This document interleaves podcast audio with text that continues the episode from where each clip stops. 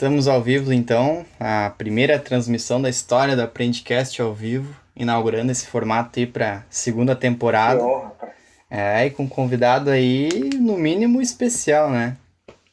Nessa, nessa temporada aí, a ideia Especial. é trazer tanto para os dois formatos aí do YouTube, como pro, pro podcast lá no Spotify, das outras plataformas também, para testar aí outros formatos também, aprender, né, como é que funciona essa, esse outro estilo de fazer podcast e aprender sobre essas ferramentas também.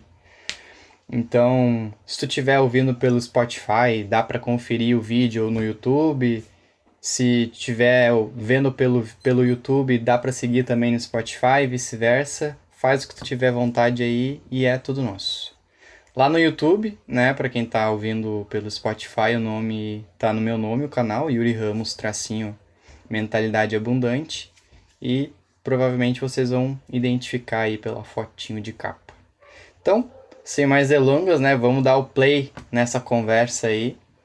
E o tema para essa conversa, né, para esse episódio é vida adulta versus projetos pessoais. Então a ideia é a gente conversar aqui sobre como que é essa, esse desafio de conciliar a vida adulta e tudo que ela exige da gente com aquelas coisas paralelas que a gente tem vontade de fazer, né? Que a gente tem às vezes hobby, algum outro projeto paralelo e como que é esse desafio constante de tentar conciliar tudo isso, né? Então, para falar sobre isso, convidei o Brian, que é um parceiro meu aí de, de longa data. Bora lá, Brian? Bora, meu. Acho que é importante falar, né? A gente tá aqui falando de vida adulta. Hoje eu tava pensando quando é que a gente descobre que a gente virou adulto, né? Porque de mentalidade todo mundo fala, ah, passou dos 18 anos é adulto. Mas acho que o cara é adulto mesmo quando o cara já tá discutindo com as pessoas cheiro de amaciante, sabe? Ah, esse amaciante aqui tem um cheiro melhor, mas não, esse aqui o cheiro não é tão bom, mas fica mais tempo na roupa. O cara começa a entrar nesse tipo de debate. Qual que é o ponto do frente maracujá só- maduro, né? Isso, um negócio assim, sabe? Tipo, ah, quantos creme de leite vai no teu estrogonofe? Coisa assim, sabe? É, eu tenho... Começa a te- trocar esse tipo de dica, ao invés de, de trocar joguinho de videogame emprestado, já É bem isso. Eu, daí pra frente é só pra trás. eu lembro que uma vez eu, eu escrevi uma frase que dizia que a vida adulta começa depois que a merenda grátis acaba, e é mais ou menos por aí. É bem, é bem isso aí, cara.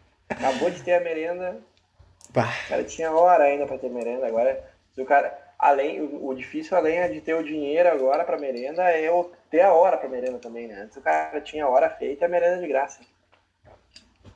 é isso aí. Então, cara, se apresenta aí pra galera quem é o Brian, o que que ele faz hoje, o que que ele já fez um pouquinho ali atrás. Conta pra O gente aí. Brian- Vamos lá. Brian é amanhã, cara, dia 3 do 11, né? É importante datar, porque talvez as pessoas vão ouvir isso depois em outras datas. De Mas dia 3 do 11 eu 2021. faço um ano como supervisor. É, de 2021 eu faço um ano de super- como supervisor de marketing do Cura Hotel, mas também da marca Cura, né? A gente tem a Cura Home Spa, os cosméticos do Cura, as ONGs envolvidas com o Cura, então sou eu que toco à frente do marketing de todas essas empresas, todos esses business ligados.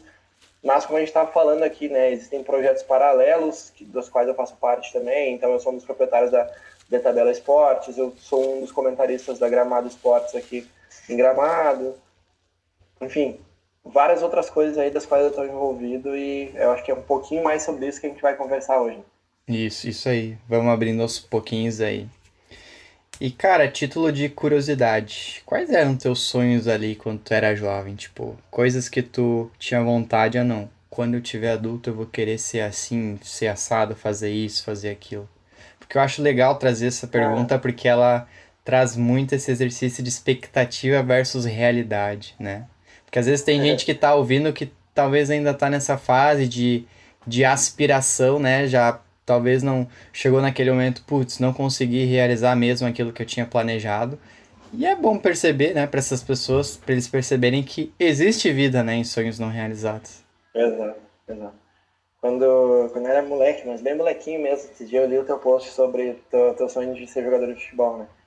Eu tinha um sonho de ser piloto de avião. Achava massa pra caraca voar assim, ver as coisas de cima e tal. E aí, com o passar do tempo, isso foi mudando. Uh, bom, eu entrei em três faculdades antes de eu me formar na faculdade de marketing. Né? Eu fiz administração, fiz gestão financeira, fiz, uh, gest, uh, fiz finanças, ciências contábeis. E, e aí depois eu mudei para marketing e concluí o curso. Então nunca tive um, um, um, sonho bem definido de carreira. Né? Eu lembro que esse sonho de ser piloto de avião pegava bastante. Depois eu entrei no sonho de ser escritor. Eu acho que isso, ah, depois de me formar de me formar no ensino médio ali, eu tinha o Literatura Marga, era um blog no Facebook que eu me lembro com 33 mil curtidas, era um blog bem grande já, tinham outros cinco escritores comigo, uns que então, são escritores high level hoje, né, são escritores que estão famosos aí, fico muito feliz por final desse projeto ter lançado essas pessoas. E e aí, dali pra frente, cara, acho que a, a, vida adulta começa a bater na porta do cara, né? E aí o cara vai atrás de onde, de onde o dinheiro tá, e aí já não é mais só sonho, acho que já é o cara já entra no modo sobrevivência, sabe? E, e aí eu fui atrás disso, eu passei por no setor de finanças, hoje quando eu eu tô num, num nível bom, né, de, da carreira de marketing, mas antes de trabalhar com marketing, eu trabalhei com comercial em indústria, e depois eu trabalhei em finanças. E aí eu chegou um dia em finanças que eu pensei, cara, por que, que eu me estresso tanto com o dinheiro dos outros, sabe? Por que, que eu fico tão preocupado com o dinheiro dos outros, às vezes nem o cara que é dono desse dinheiro está tão preocupado. E aí eu pensei, não, pô, é saúde mental nesse caso, sabe? Eu acho que eu vou seguir outro rumo. E aí eu estava cursando administração nessa época, e a administração tinha uma cadeira de marketing. E aí quando eu entrei nessa cadeira de marketing, comecei a entender isso, comecei a ligar com... Quando eu era criança, ia pra praia, via os outdoors no, no caminho, assim, e pensava, cara, quem que fez esses outdoors? Como é que chegou até aqui? Qual que é o processo criativo disso, sabe? Quando eu era criança, eu ficava encantado de, tipo, era um negócio gigante na beira do, da praia, como é que eu tinha chegado, sabe? E aí eu comecei a ligar com isso e perceber que isso sempre teve na minha vontade, de fazer parte de um meio de comunicação. E aí eu fui atrás disso, me formei, depois uh, tem pós, tem vários outros cursos, tem, enfim, palestras dadas, uh, mentorias dadas, uma série de coisas que começaram a me envolver muito mais com a área da comunicação, que é a área que eu cheguei hoje, né? E aí, quando a gente fala em sonho, eu tava pensando, acho que, cara, coisa de dois, três dias atrás, sabe? Esse ano eu fiz 25 anos, né? E aí todo mundo fala do rolê de ah, antes dos 20 o cara tem que se formar, antes dos 30 o cara tem que ter casa própria, antes dos 40 o cara tem que ser pai, sabe? E aí eu fiz 20, eu fechei 25 anos esse ano e antes do ano terminar eu vou ter feito essas três coisas, sabe? Tipo, casar, filho e, e formado eu já tô fazendo dois, três anos. Então, eu tô buscando um novo sonho, sabe? Porque o checklist esse, que, que é um checklist muito mais social, né? Muito mais é. pessoas que falam que isso tem que acontecer. Eu já vou ter cumprido todas essas metas. E aí, eu acho que é esse ano agora, esse fim de 2021, essa entrada de 2022, vão ser bem desafiadores no sentido de para onde eu quero ir, sabe? É, eu confesso que quando eu terminei a faculdade, assim, sabe? Não exatamente quando eu terminei, mas quando tava ali no, no no últimos 100 metros, digamos assim, sabe? Eu fiquei pensando, putz, mas eu mais ou menos tinha imaginado minha vida até aqui e agora. E aí o cara começa a ficar, bah, mas qual que é o próximo passo e qual que não é, né? E é um negócio meio existencial, assim, né? É uma crise, né? O cara entra numa crisezinha, é um conflito interno, né? O cara pensa, ah, meu, o que, o que, que é bom para mim agora, sabe? Tipo, esse caminho até a conclusão de faculdade, casar e ter filho é um lado muito que vem dos pais do cara, né? Tipo, bom pra ti são essas três coisas. Aí o cara foi lá e realizou as três, e aí já não é mais da. Não, já não cabe mais ao teu pai e mãe dizer, tipo, não, agora tu tem que fazer isso. É tu que tem que decidir, porque tu já tá dono de si nesse, nessa altura do campeonato. E aí tem que entender qual que é o propósito disso, né? É, é claro que, tipo, como pai, meu propósito vai ser cuidar para que o futuro dos meus filhos até esse ponto chegue também mas o que eu vou fazer para mim, sabe? Além do, de casamento, além de filhos, o que vai ser o Brian, para onde o Brian quer crescer, sabe? É bem isso. Eu acho que isso é uma das coisas assim que mais fez a gente se conectar, né? Além de ter trabalhado junto ali num, numa agência de marketing digital, mas a gente sempre teve ideias em comum, né? É. Vontades e ambições, né? E tu é foi uma das pessoas, assim, aquelas que o cara conhece na trajetória profissional que tu leva pro resto da vida, e muito é por causa, claro, né, dessas uh, afinidades, digamos assim, mas também pelo, pelo estilo de pessoa que tu é, né? Então, é realmente legal ver quando a gente conhece alguma pessoa e vê que ela vai adiante conosco ali na jornada e vai somando, né? E cada é. momento, o cara às vezes se pega assim, putz, mas um tempo atrás a gente era amigo e a gente fazia essas coisas. Hoje a gente é amigo, tava lá conhecendo tua filha, né? Então isso é, é, é legal, né? Ver, ver essa evolução, digamos assim, né? E eu acho que o mais massa de tudo isso é, é ver que as pessoas estão felizes quando tu cresce, sabe? Bah. Acho que isso é uma coisa que aconteceu muito na nossa relação, de, na nossa amizade quando ela começou. Eu, como tu disse, ela começou pro lado profissional, mas a gente comemorava juntos cada crescimento de cada um. E isso acho que fez com que essa amizade crescesse muito e continua crescendo.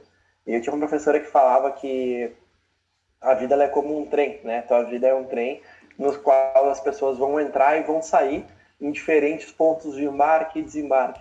Então, mas sempre, e, ela sempre falava, né? O maquinista é tu, tu que decide onde tu vai parar para descer ou não.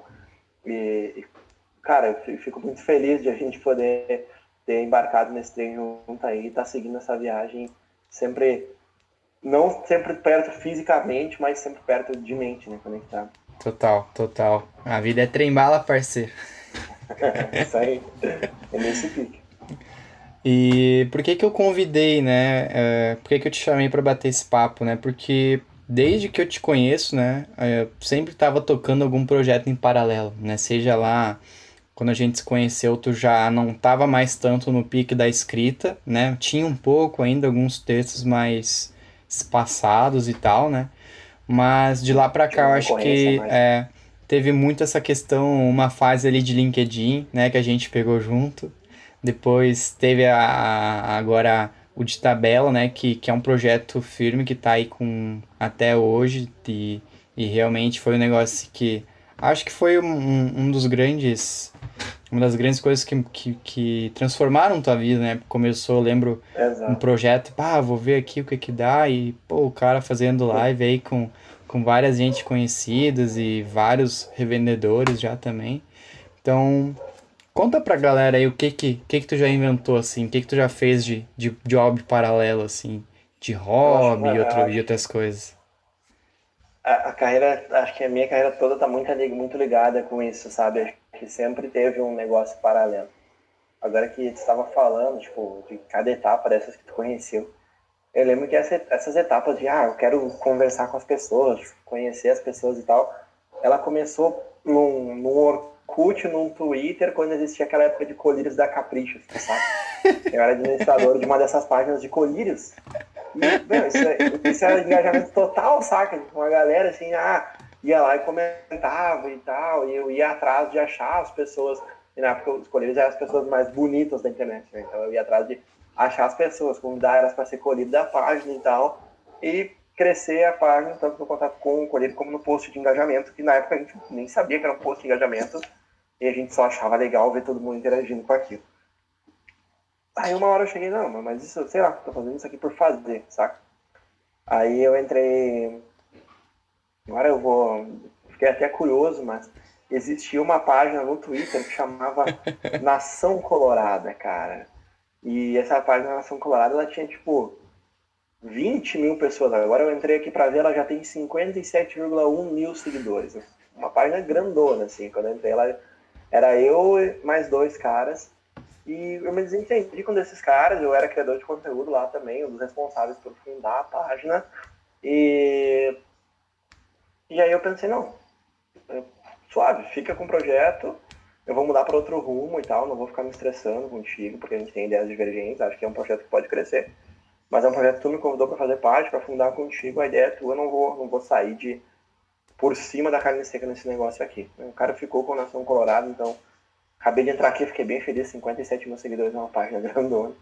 E era uma E tá, legal, tá tendo assim. conteúdo hoje ainda? Novo assim? Ou falecida? Cara, eu vi aqui o último, 1 de novembro ontem, então, é, então é, tá, tá tendo tá tendo conteúdo. E depois, cara, eu conheci muita gente legal. Eu conheci gente que hoje tá na Rede Atlântida, gente que é fotógrafo do Inter hoje, gente que é gandula no Beira Rio, gente que vive de internet, mas, e, e eu conheci dessa época do Inter mas não tá mais ligada com o Inter hoje. Então muita gente ainda troca uma ideia massa, sabe? Então acho que isso que esse projeto deixou para mim. Acho que todos os projetos dos quais eu vou citar aqui deixaram de muito importante um networking que me faz crescer e me, e me fez crescer no passado também, né? Eu aprendi muito com cada uma dessas pessoas e isso fez com que cada um desses projetos avançasse. E aí depois Nação Colorada, um dia tava eu e o, o Júlio Herman, que foi quem fundou comigo a, a Literatura Amarga, a gente estava conversando no Facebook, a gente tinha se conhecido por conta do Inter, por isso que a ligação do Nação Colorada com a Literatura Amarga. O Inter estava fazendo pré-temporada aqui em Gramado, que é de onde eu estou falando agora. E... a gente começou a ir nos treinos junto e falar com os jogadores, porque ele tinha uma página ligada ao Inter também, que é Se o Céu é Azul e Inferno é Destino. Era e dele? Ele era, totalmente, ele era totalmente parte desse projeto, ele é um dos fundadores desse projeto, que também é outro projeto que tá gigante hoje. Ah, eu lembro que isso eu compartilhava negócio no Orkut, tá ligado? O Facebook, é, sei lá, nossa, era, era bombado. Gigante, assim, era, era, e era massa que depois de um tempo eles começavam a entrar em cabine de imprensa na, no Brasil, e aí eu ia assistir jogo e eles só mandavam um ato assim, não, a senha do, da Wi-Fi do Brasil é essa. A de hoje é essa, porque o Brasil sempre mudava a cada transmissão, assim, da Wi-Fi. E daí a gente estava lá do, no, dentro do jogo, na época o sinal da internet não era muito bom dentro do estádio. E aí com a internet liberada, assim, acho que esse era o, o Free Pass mais massa que a gente tinha lá dentro. E, e aí por conta do Inter a gente se conheceu, e aí era uma fase que o Júlio estava saindo do ensino médio, estava tendo umas desilusões amorosas ali bem forte, e estava escrevendo sobre. E eu falei, cara, por que, que a gente não, não começa a mostrar para os outros esses negócios que a gente escreve, sabe? A gente trocava e assim, ah, meu escrevi Nada como um romance para despertar o, o, é, o hobby tá da escrita, é. né? O, o, que é, o que é mais engraçado é que não é o romance que fez a gente fundar o blog, tá ligado? Ele me mandava os textos que ele mandava para ela e tal. Ah, meu, o que tu acha desse texto aqui? Vou mandar para ela. Sabe aquele negócio? Hoje de tarde eu fui levar as crianças na pracinha e eu vi que tinha uns guri de bike lá comendo um hot dog assim. E daí eu, ô oh, meu, ah, vazou o queijo aqui, a mina tá me olhando lá do outro lado, sabe? E era um negócio muito assim nessa época. Ah, vê aquilo que eu tô escrevendo pra essa mina pra, pra ver o que, o que ela acha. E aí um dia a gente foi encontrar essa mina lá em Itaquara, que é uma outra cidade perto aqui, e, e ela tinha falado, não, vai nessa festa, então a gente vai ficar nessa festa. E aí a gente chegou nessa festa e a menina tava ficando com outro cara. E aí a gente pensou, caraca, o que a gente vai fazer aqui? Aí o Júlio tava, meu, eu fui sem expectativa nenhuma nessa festa, que foi eu, Júlio e Johnny. E, e aí a gente, enfim, ficou lá na festa, dançou, tomou umas e tal. E aí, no outro dia a gente voltou para casa, só tinha ônibus para voltar de lá às seis da manhã, então a gente teve que virar a noite na festa, por mais que tivesse acontecido que ruim. Sacrifício, né? Porque a gente foi com o último ônibus e daí tinha que voltar no primeiro. Então, se desse bom ou desse ruim no lance do Júlio, igual a gente tinha que esperar até o outro dia. Então a gente ficou lá e daí na volta a gente falou, meu, ele falou assim, cara, será que algo do gênero assim, tipo, será que os negócios tudo que eu escrevi vai ser desperdiçado, sabe? E eu falei, meu, e se a gente começasse a, a mostrar isso? É, eu te escreve bem, eu tinha mostrado os negócios que eu escrevia para ele também. E a gente começou a mostrar. Começou a crescer, quando na página tinha uns 10, 15 mil seguidores, né, curtidores no Facebook. O Paulo se juntou com a gente, né? O Paulo que é filho do Paulinho Charia, do humorista. Começou a escrever com a gente também, então os dois começaram a crescer. Depois a gente fez um concurso, entrou outra escritora com a gente, que é a Mônica Jordão, ela também é uma outra escritora que hoje é grande, conhecida no Instagram. Então esses três começaram ali nesse projeto, foi um projeto que eu idealizei, e hoje são grandes escritores, depois a Ana Batista, o Ricardo Chagas, enfim, uma galera entrou com a gente, a Nathalie também, e a gente lançou livro e tudo, mas foi um projeto que depois, com o tempo, porque ele era um projeto que não tinha um líder, assim, não tinha uma pessoa que mandava no projeto cada um escrevia, entrava no blog e postava. E aí depois, com o passar do tempo, as pessoas foram tendo vidas mais corridas, foram desmotivando o projeto. E eu também comecei a entrar mais numa carreira profissional que me exigia mais. E parei de cobrar dessas pessoas, ah, hoje tem que ter texto teu, tá? Eu fazia isso, de, de na segunda dizer, ah, hoje o texto é teu. Não, na terça não, mesmo. Hoje é meu, eu vou lá e publico. Na quarta, ah, hoje o texto é teu, até o final do dia tem que publicar. E eu parei de cobrar essas pessoas, e como não existia um líder definido, começou a ficar lavonte, assim, né? E, e aí é, é aquele deixa para mim que eu deixo para ti que acontece em zaga de futebol que a gente é. assiste jogo e a gente tomou gol, né? E foi nesse caso aí que a gente tomou o gol e o blog parar de andar e parar de ir para frente.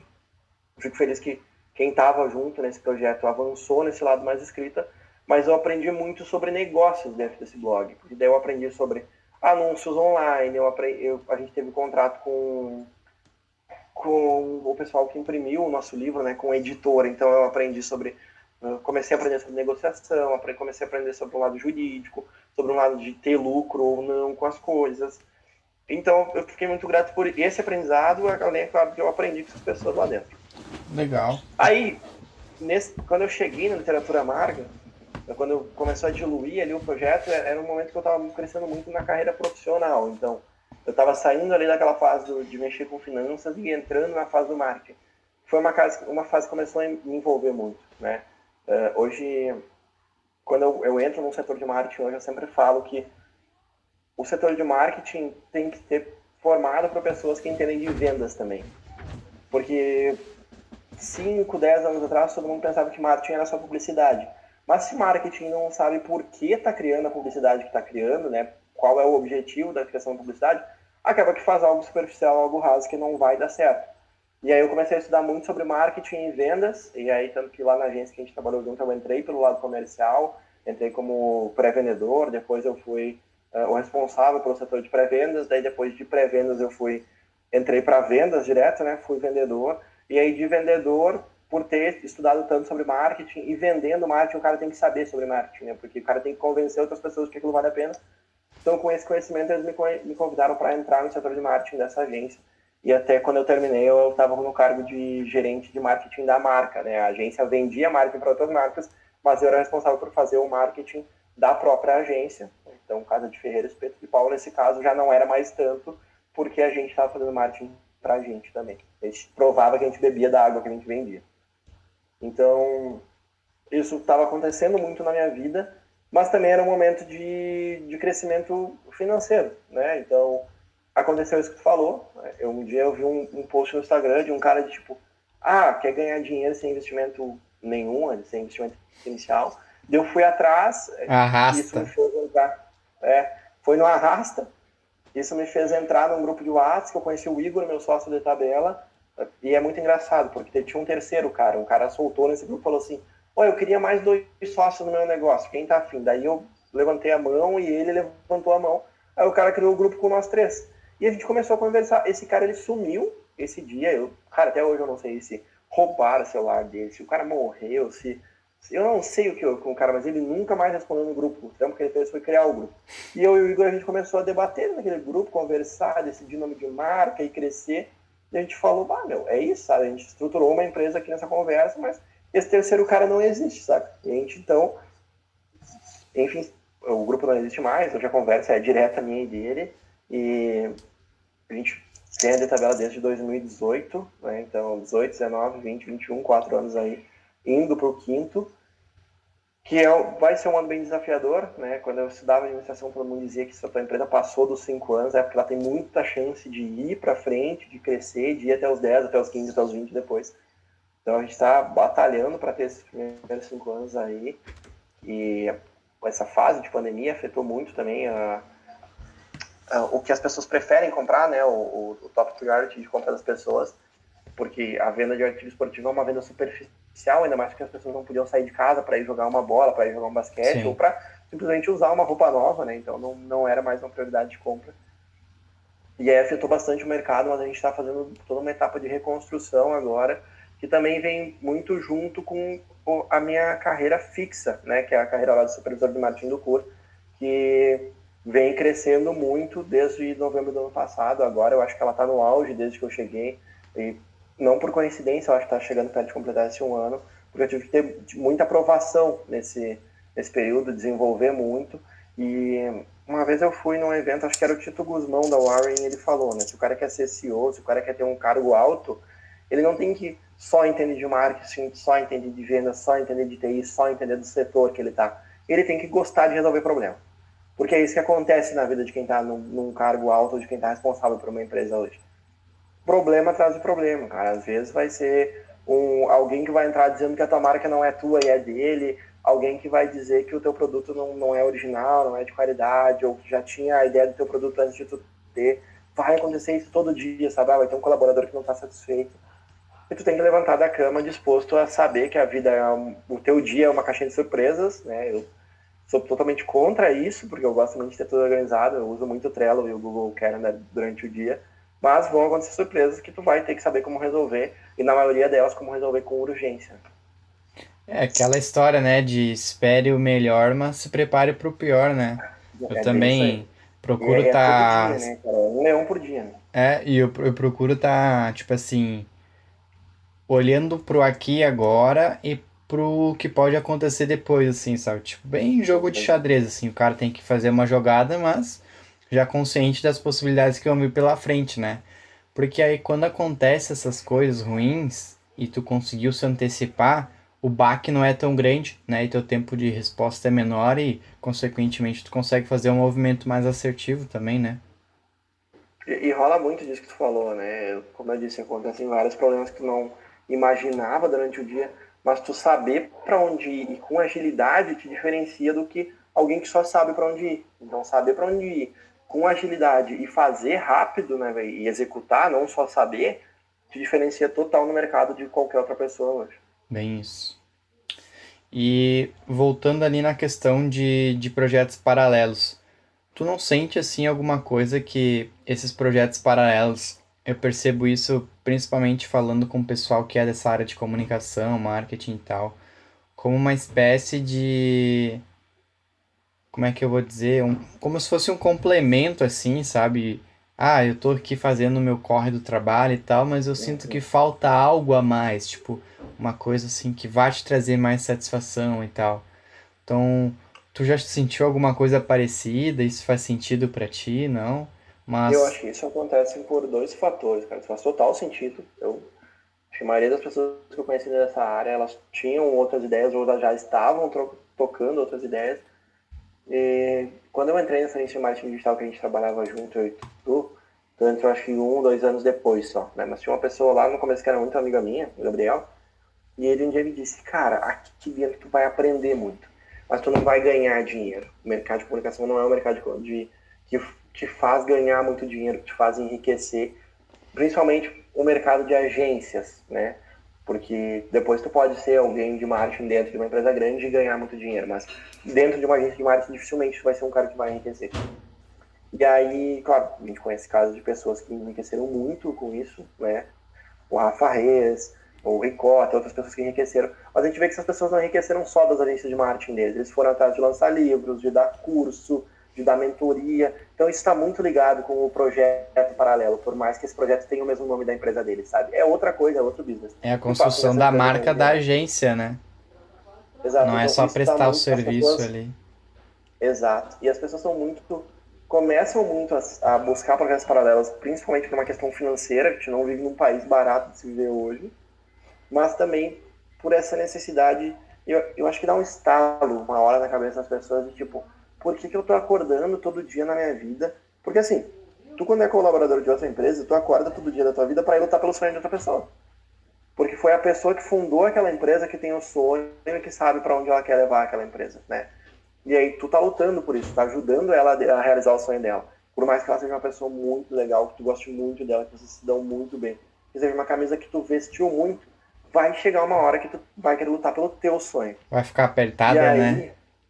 E aí começa a entrar um projeto paralelo, porque tu quer lutar pelo teu sonho, mas dificilmente alguém realiza um sonho sem investimento, né? Os sonhos de hoje em dia, eles custam um certo investimento, seja de tempo ou de dinheiro, e aí tu começa a entender que o teu trabalho fixo hoje é um importante bengala, um importante apoiador num sonho que tu quer realizar. Sabe que o livro que eu terminei de ler esses dias, que é o Originais, Como que os Inconformistas Mudam o Mundo, ele fala muito sobre isso nessa questão de como que as pessoas originais, né, que são os, os, os tidos ali fora de série e tudo mais, como que eles sabiam esse momento de sair daquela vida ordinária deles em busca do ordinário, né, onde do extraordinário, né, que que eram os projetos paralelos que estavam tocando e, e se jogar de cabeça, né? E o que acontecia era o seguinte, a, galera que tinha alguma, algum projeto paralelo, alguma outra coisa assim para desenvolver, uh, eles tinham mais chance de ter sucesso quando eles não se jogavam, não se emocionavam e largavam tudo pro ar e iam viver, viver da arte da praia. Não, eles mantinham, né, como tu comentou, o emprego ali, né, o, o que eles já tinham de estável, iam desenvolvendo aquele outro projeto em paralelo, até sentir que tinha um grau de maturidade ali que realmente eles tinham mais segurança, né, para postar. Então era uma espécie de ousadia cautelosa, digamos assim, né? E é, e é daí que a galera que, que realmente tinha alguma coisa diferente que conseguia ter algum tipo de resultado. A é, gente... eu, acho que isso é muito ligado com tu querer ganhar uma maratona, mas tu saber que tu não ganha ela sem ter o treino, sabe? É. Tu sabe, tu sabe que é, poxa, eu tenho que ganhar uma maratona e, e dentro dessa mesma maratona estão os dois melhores do mundo, mas eu vou ganhar, eu tenho essa cabeça para isso. Então acho que isso, isso, corre muito junto com essa ideia de preparação também. É, é bem isso. E outra coisa que que acontece é o seguinte, né, meu? A galera gosta muito de usar aqueles aqueles exemplos de como é que eu vou dizer? Steve Jobs, né, Bill Gates, todos aqueles caras ali, ah, porque eles abandonaram a faculdade, porque não sei o que, então não preciso fazer. Mas, cara, eles não abandonaram a faculdade de um dia para outro a partir do momento que eles tiveram uma ideia. Eles fizeram isso, foram lapidando negócio paralelo e lapidando e lapidando. E, tipo, depois de um, dois anos que eles foram abandonar a faculdade. Então não foi um negócio irracional, foi um movimento pensado, é, com alguns é riscos é ainda mais, mais calculados, casos, né? Exato, eu acho que é muito olhar esses casos, né? Porque assim como tem os caras que falam do Jobs, do Gates, ou, ou tinha o famoso clássico de ah, o Lula só tem até a quarta série e é presidente do Brasil. Tudo, acho que, sei lá, todo mundo que tem mais que 20 anos ou mais que 10 anos já ouviu essa frase. E... Mas ninguém se lembra que um, um, o Mark Zuckerberg da vida desenvolveu o Facebook dentro da faculdade, que o Instagram foi desenvolvido da faculdade, o WhatsApp foi desenvolvido da faculdade, o YouTube foi desenvolvido dentro da faculdade por pessoas que foram até lá e finalizaram a faculdade e desenvolveram projetos que foram importantes e até hoje tem uma vitalidade muito relevante e fizeram uma mudança muito boa na história, né? O YouTube mudou totalmente a forma como a gente vê TV, como a gente assiste vídeos. O Facebook também é a forma como a gente se mantém perto das pessoas que moram longe. O Instagram também tem essa parte de manter a gente atualizado dos nossos amigos. Então, a gente tem exemplos dos dois lados, mas o que tem de comum entre esses dois exemplos é a vontade de fazer com que as coisas dessem certo. Todo mundo tinha isso e tinha preocupação com, tipo, uh, ah, chega alguém hoje e diz assim, cara, mas legal que tu quer conectar as pessoas no Facebook, mas como é que essas pessoas vão conversar? E aí ele pensava, bah, eu não sei. Daí ele foi atrás de desenvolver um Messenger da vida, sabe? Então acho que tem que ter isso de, sabe, de ter essa, a resposta para essas perguntas e sentar e colocá-las em prática. É, e tipo, tem, tem isso aí, né? E, e as pessoas uh, não olham por fato de os caras tiveram que ser competentes o suficiente para ir até a escola, né? Até a faculdade, a faculdade, né? Naquele nível que a gente conhece, para daí tomar a decisão de não, não, não é mais o que eu quero para mim. E aí o cara não consegue nem passar no vestibular, ele acha que vai ser o próximo Steve Jobs, o próximo Mark Zuckerberg, não é bem assim, né, cara? É, a gente fala muito de ah, qual é o teu nível estudantil, né?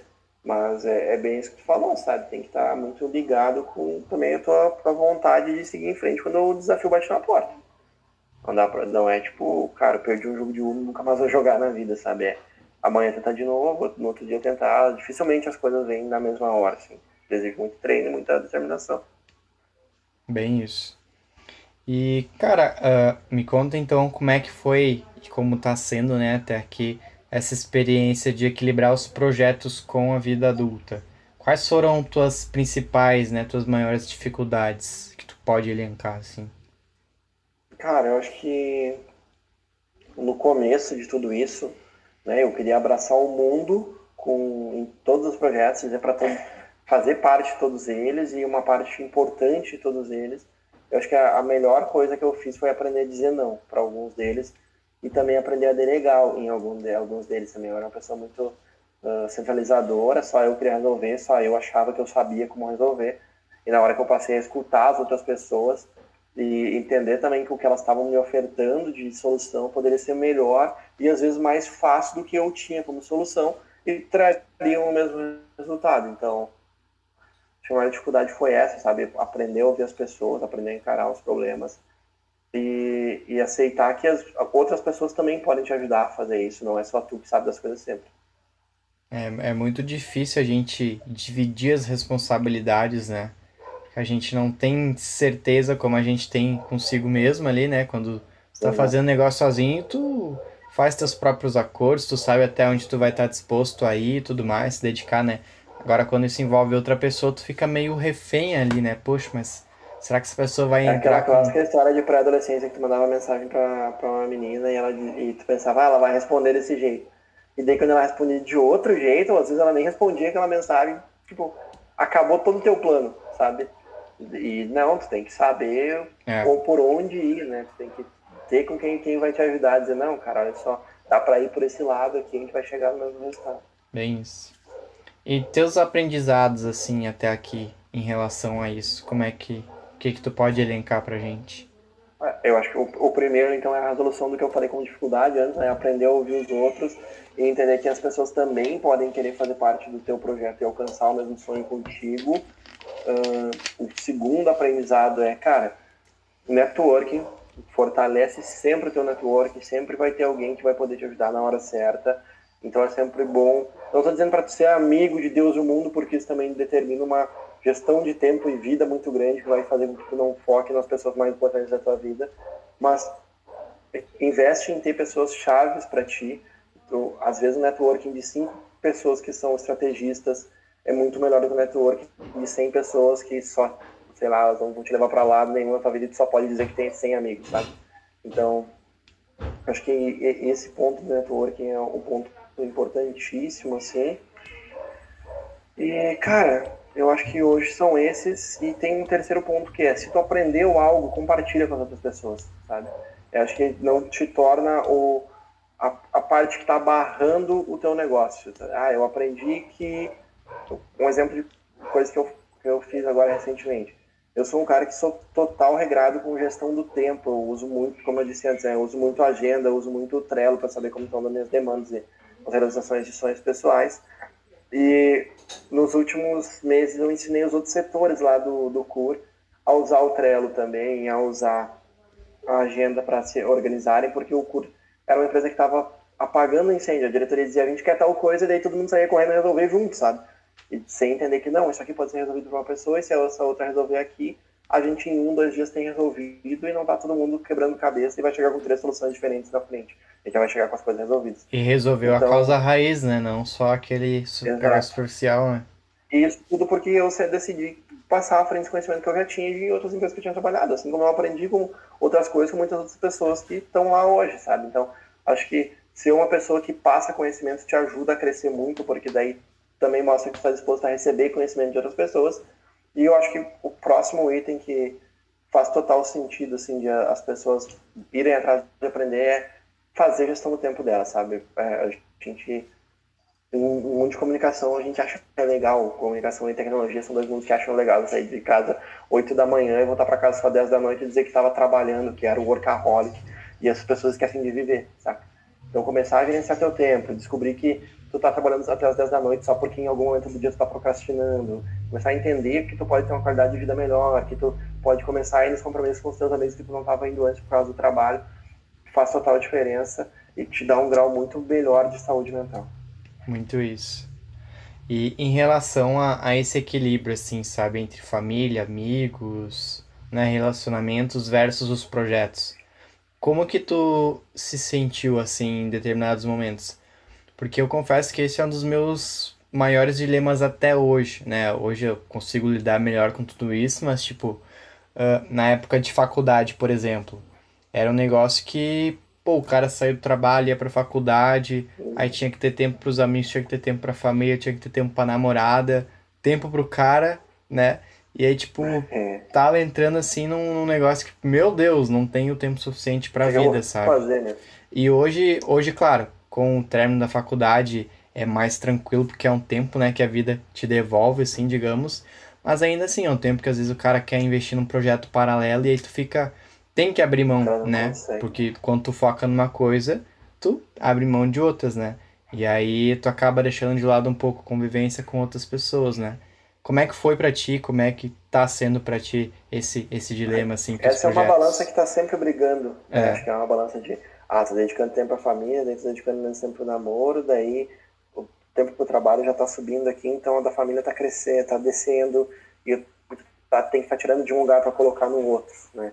Eu acho que uns dois anos para cá eu comecei a gerir melhor isso e o que eu achei melhor que eu fiz foi acordos pessoais, sabe?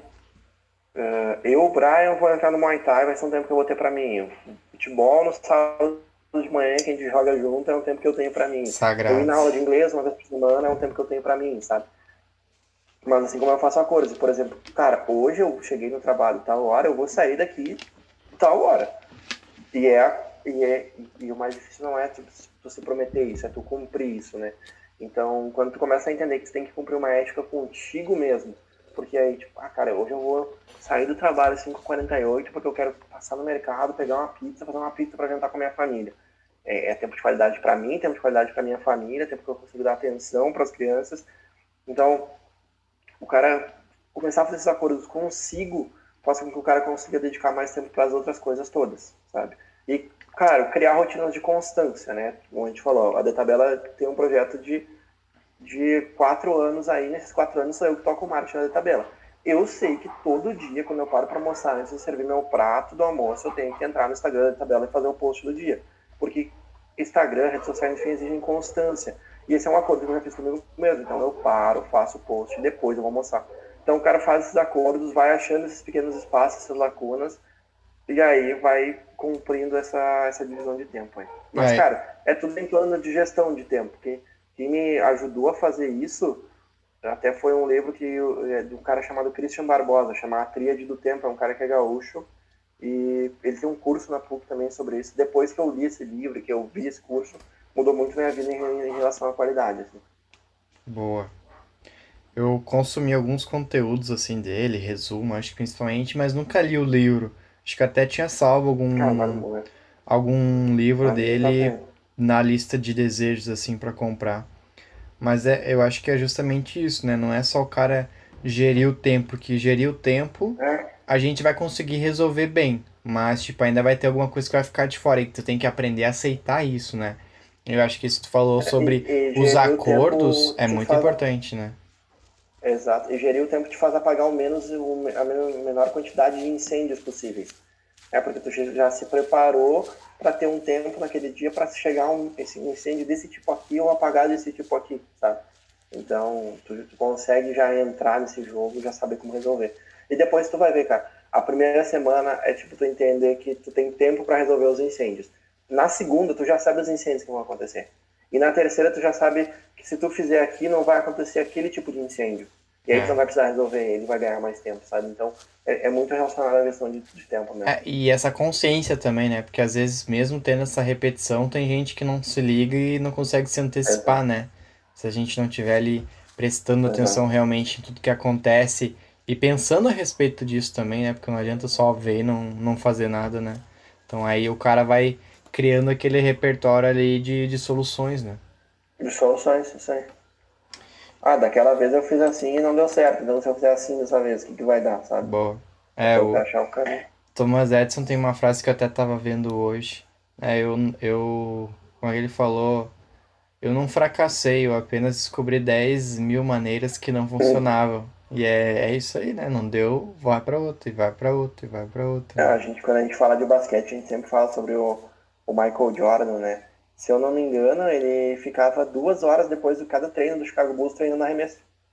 E aí todo mundo falava, nossa, como esse cara arremessa bem, mas é, era treino, sabe? É. Era tentativa de formas diferentes de arremessar até ele achar o caminho da que dava certo, e mais do que eu sei que dá certo assim, não é o negócio é não se contentar com saber como dá certo, é, ir aperfeiçoando e aprimorando sempre o jeito que faz dar certo. Hum.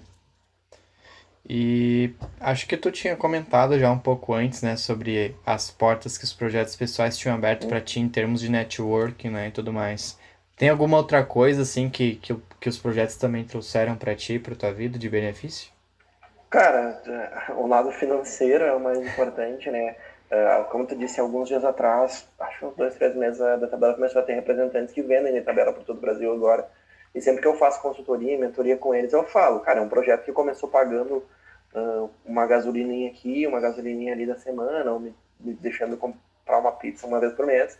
E depois é um projeto que começou a se tornar tão robusto que pagou a parcela de um carro novo, sabe? De ter um carro, de trocar um carro de 20 anos por um carro de, sei lá, que não tem 10 anos de vida ainda. Então, faz isso com o cara, esse lado financeiro é um lado muito importante. E a, a oportunidade e outra coisa que eu aprendi muito com esses projetos é, o cara tem que ter coragem para bater na porta, sabe? É, a tabela me, me, permitiu conhecer o Mauro Best, o Carlinhos Bala, o Felipe Silva, que é um jogador da seleção de, de futebol de areia do Brasil. Então, os caras muito importantes assim para o cenário esportivo e isso fez também com que eh, eu, eu fosse atrás, né? Só o ir atrás disso, de conversar com as pessoas, só mandar o oi sumido para ele, fez com que eu soubesse que elas eram pessoas comuns que poderiam me ajudar muito, e foi o que elas fizeram. É, e às vezes o cara, mesmo sabendo que o máximo que tu pode ouvir é o não, a gente fica com, com, com receio, né, de tentar, de ir atrás e tal, né? E, cara. É, o cara fica com aquele pé atrás, sabe? Tipo, ah, será que eu não vou estar incomodando essa pessoa? Cara, se ela te responder, uma hora vai ser bom para ti e pode ter certeza que se tu tá incomodando, não vai te responder naquela hora. Mas depois ela vai, se tu realmente for relevante para ela, ela vai tirar um tempo pra te responder. Beleza. E, cara, agora olhando mais pelo outro lado, né? A gente falou mais focado agora nos projetos pessoais, agora mais pro lado de vida adulta, de, do lado pessoal mesmo. Como é que tu acha que os projetos pessoais eles acabaram agregando para ti assim quem tu é, nas coisas que tu que tu acredita hoje, que tu faz? Como que isso ajudou a te moldar de alguma maneira? Boa pergunta, cara. Eu acho que eles primeiro passo que os projetos pessoais me, me trouxe é o aprender a, a, trabalhar com pessoas, sabe? A entender que existem perfis diferentes de pessoas e que tá tudo bem desistir, que cada uma tem um jeito de ser tratada e de ser, e, de ser motivada. Então, acho que os projetos pessoais me ensinaram isso e isso depois, na, isso ajuda muito na vida pessoal depois, sabe? É, é total diferente tu chegar no posto de gasolina, pedir para abastecer 50, o cara botar 50, tu arrancar o carro e sair do que pedi para ser 50, tu, na verdade já chegou e deu um bom dia meu campeão pro cara, completa, coloca 50 de comum, e aí na hora de sair, é, é de manhã que o cara passou a abastecer, geralmente, aí no fim do dia o cara desejar um, cara, um bom dia para ti aí, que seja um dia legal, sabe? É total diferente isso e acho que isso também, isso que os projetos trouxeram do, do lado profissional para mim, essa, essa importância de lidar com as pessoas, né? E Cara, é o acreditar também, sabe? O, o, acreditar que as coisas podem dar certo. Tu, tu, o cara mais que ninguém sabe, né? Que quando eu comecei a treinar Muay Thai, eu tava falando uns seis meses antes, falando que eu ia começar a fazer boxe. E aí, ah, é, vou começar, vou começar, vou começar, e nunca começava. E aí, na hora que eu passei a acreditar que podia dar certo, tanto que o, o Muay Thai, ele não entrou na minha vida Muay Thai, né? Ele entrou boxe. E o professor disse assim, cara, a gente tem boxe aqui, mas a gente insere chute, insere cotovelada tu aprende o básico do boxe, mas tu vai aprender mais coisas além do boxe. E aí eu fui na, e daí eu já tava um gatilho de diferença na minha cabeça. Eu podia ter dito, não, mas eu quero boxe. E aí desisti do Muay Thai. Aí eu fui atrás do Muay Thai, conheci o Muay Thai, gostei do Muay Thai, já tô indo pra segunda graduação dentro do Muay Thai. Então, isso foi é algo que do lado profissional, lado não desistir, trouxe uma vantagem pro lado pessoal também, sabe? Que loucura, cara. Uh, tava gravando um, um videozinho aqui do nosso de um trecho da nossa conversa para postar ali no Stories e Nossa. tava pensando num negócio. Tu acha que as pessoas deveriam se abrir mais para essas possibilidades de projetos paralelos, que elas deviam buscar mais outras atividades assim? Cara, eu sou, eu sou uma pessoa que incentiva muito, sabe? Os meus amigos, eles, às vezes alguém eu não sei, acho que é porque, porque eu tenho tanto projeto paralelo pessoal envolvido, que as pessoas vêm falar comigo sobre, ah, eu acho que eu queria fazer algo dessa forma, acho que eu queria ter um negócio assim, assado. E aí, na maioria dos casos, a dor dessas pessoas é, eu acho que vai dar certo, sabe? Mas ninguém nunca tentou, nunca mostrou para um outro alguém, nunca disse, cara, olha aqui o que eu fiz, esse copo aqui grafado com o símbolo do Inter, tu acha que vai vender pra torcida colorada? Saca, ninguém, esse cara desse projeto, ele nunca foi atrás de ver se ia dar certo. E eu sou o maior incentivador, tipo, bota a cara, tá? É, é, daí tá muito ligado com tem que gostar de resolver problema. Quer ter um projeto? Beleza. Tem que gostar de resolver problema. Então, pega o projeto, faz o projeto, coloca para o mundo. Vão começar a aparecer os problemas, vai começar a aparecer gente te ajudando, te dizendo: não, cara, mas é legal ter o logo do Inter atual aqui, ter o escudo do Inter atual, mas também é legal ter o escudo retrô, porque vai atingir um público mais antigo do Inter, saca? Ah, mas é legal daí tu também colocar tua marca aqui para as pessoas saberem quem foi que fez esse copo. Ah, já coloca teu contato aqui para, sei lá, tu fazer o copo do Grêmio no ano que vem, saca? E aí vão ter essas pessoas que vão te ajudando, às vezes não vai ser tão legal assim, tipo de, ah, também coloca, mas às vezes vai ser um, ah, nossa, os caras nunca, nunca fizeram um copo com logo retrô, com o escudo retrô do Inter. Os caras não vão atrás de, de, criativo, de ser criativo, sabe? Mas às vezes é da tua cabeça, sabendo pegar o um insight certo desse negócio, que tu vai transformar o teu produto, transformar ele em algo melhor, o teu produto ou o teu serviço, no caso. É, é a, as pessoas ficam nessa aí com medo de tentar, digamos assim, né? E aí ficam com essa com esse sufocamento assim do e se, né? Ah, e se eu tivesse é feito? Isso, elas ficam presas no será, né? É, bem isso. E, cara, eh, agora se encaminhando pro, pro bloco de encerramento aí do nosso papo, queria ter algumas perguntas assim mais pessoais, assim, deixando de lado agora um pouco essa parte de projeto pessoal, mais do, do Brian, o Brian da galera, assim. Não o Brian é. que é supervisor, não o Brian que tem vários projetos, mas o, o Brian que é, que é o Brian. É o Brian. Uh, quem que são tuas referências, assim? Pode ser de vida, de carreira, sei lá, escritor predileto, alguma coisa assim, mas pessoas que tu, com, tu consegue olhar assim, pá, essa pessoa aqui me inspira. Eu nunca fui um cara que seguiu muitas pessoas, assim, tipo, ah, eu vou fazer exatamente como essa pessoa fez. É claro que eu fui lendo muitos livros, seguindo muitos perfis do Instagram, assistindo muitos vídeos, entendendo como as pessoas resolveram os problemas, mas não tem um nome que eu diga assim, não, esse cara é total referência para mim, um nome famoso, né? Mas um nome que eu sempre carrego muito é, tipo, é o nome do meu pai, cara. Meu pai é uma pessoa que eu nunca vi chegar em, casa bêbado uma noite ou uh, cigarro na boca, saca? Né? É um cara que sempre trabalhou muito, mas nunca dedicou de, de, de, tempo, nunca deixou de dedicar tempo pra gente, pra mim, pra minha irmã. É um cara que ontem eu tava pensando nisso, saca? Tipo, às vezes tinha um último gole de Coca-Cola na geladeira e ele tava pensando o dia inteiro no trampo dele, sabe? Ah, vou chegar hoje cansadão, vou tomar aquele gole de Coca. Aí chegava na hora da janta e criança é muito mais fissurada por refri, né? Não é que a criança seja mais fissurada por refri, mas é que ela é menos disposta a abrir mão do negócio que ela quer. E, e várias vezes, eu, ontem eu caiu essa ficha de tipo, não, meu pai ele queria aquele gole de coca, mas ele disse que não, porque ele queria me deixar feliz tomando aquele gole de coca, sabe?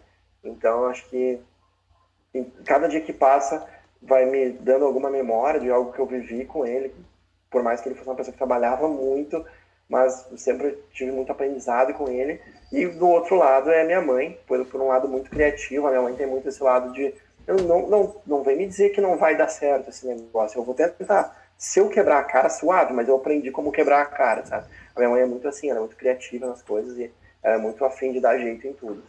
Legal. Nunca, ela nunca foi uma mulher de, deixa, troca uma lâmpada para mim, assim, de pedir pro meu pai trocar a lâmpada. Ela já pegava, ia lá comprava a lâmpada e trocava. Ela não dependia de nada, saca? Que massa. É, o Deji e a T, eles são, são duas pessoas incríveis aí, né?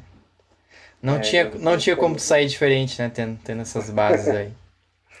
ah, eu fico muito feliz mesmo por ter eles pra me inspirar hoje, sabe? Por...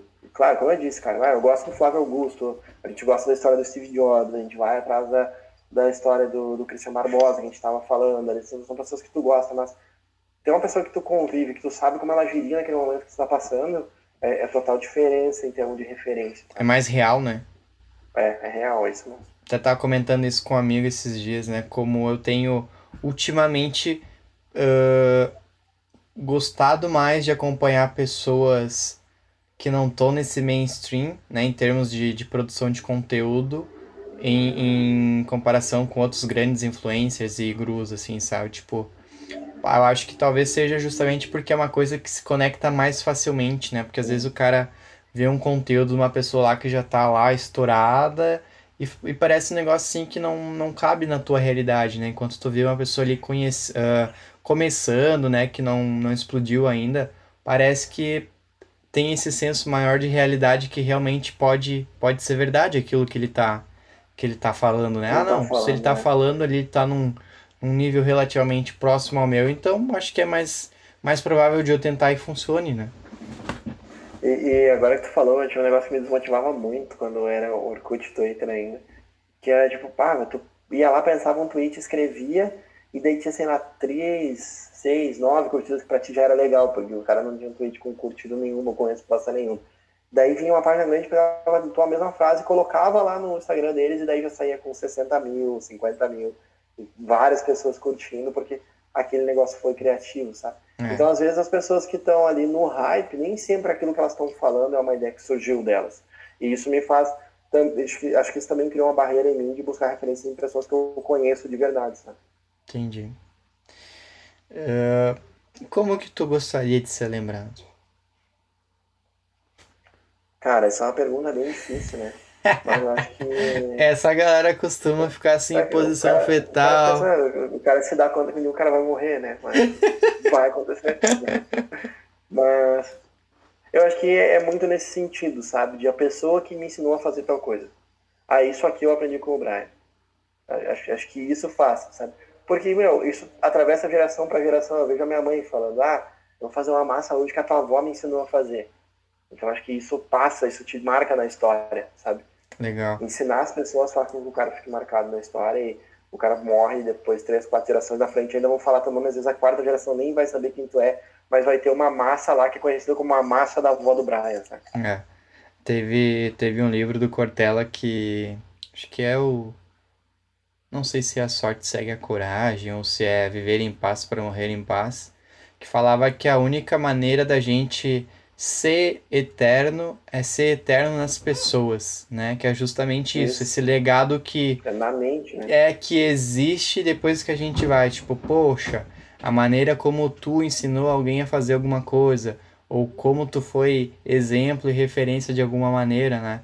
Então acho que isso é muito legal, né? Saber que de alguma é forma tu fez a diferença e vai continuar fazendo a diferença, né? Isso aí, é, tu deixou um legado no mundo, né? E cara, eh, o que que tu tem para indicar assim em termos de livros, séries e filmes? Pode ser uma vibe mais construtiva, uma vibe mais de boas assim, de curtir para maratonar assim, sem nenhum compromisso muito Acho útil. Que livro, cara, eu gosto de indicar sempre a geração de valor. Eu falei do Flávio Augusto aqui antes, mas porque eu a primeira vez que eu ganhei geração de valor foi geração de valor 2, eu não ganhei geração de valor 1. Um. Eu ganhei os dois primeiro. E o meu box tá aqui, ó. Quer dizer, de... aqui. Esse aí. O 2 tinha muito essa pegada de tira seu projeto do papel, sabe? Lá no começo tu falava. Eu, eu lembro que ele começava, tipo, ah, se tivesse 10 mil reais hoje para investir em pão, quanto você investiria? E daí no final te faz essa pergunta de novo e é totalmente diferente a resposta um para o outro. E, e, é um livro que te encoraja muito a tirar os projetos do papel. E então acho que os livros de geração de valor mudaram bastante, assim. Ah, todo mundo é muito clássico, assim, né? Tipo, ah, eu estudo marketing, daí todo mundo fala dos livros do Kotler, todo mundo vai falar uh, dos livros mais institucionais, assim, mas esses livros de geração de valor, acho que eles são capazes de tirar qualquer pessoa do, do assim, e colocar elas num, num voo realizado da vida, sabe? Eu acho geração de valor, hum, todos eles, né, na verdade, que eu li até agora, eu li, li o 1 ou 2, acho que eu vou ler o terceiro agora até o final do ano, e eu li também o Ponto de Inflexão, do, do Flávio Isso, Augusto. Isso, eu tô lendo agora também. E eu gosto muito porque ele, ele traz uma, um, um lado inspiracional, um lado meio motivacional, mas não é aquela coisa de balela, de frases feitas e tal, é. sabe? É, é de novo aquele caráter mais autêntico que tu fala, não, eu realmente vou prestar atenção nisso e tentar botar em prática porque parece que não é bullshitagem, sabe? É, é bem isso. E, cara, tem duas, duas dicas bônus que eu gosto de dar. Eu já dei uma, né, que é a Tríade do Tempo, do Christian Barbosa. Acho que esse livro é imprescindível para todo mundo que quer organizar a vida.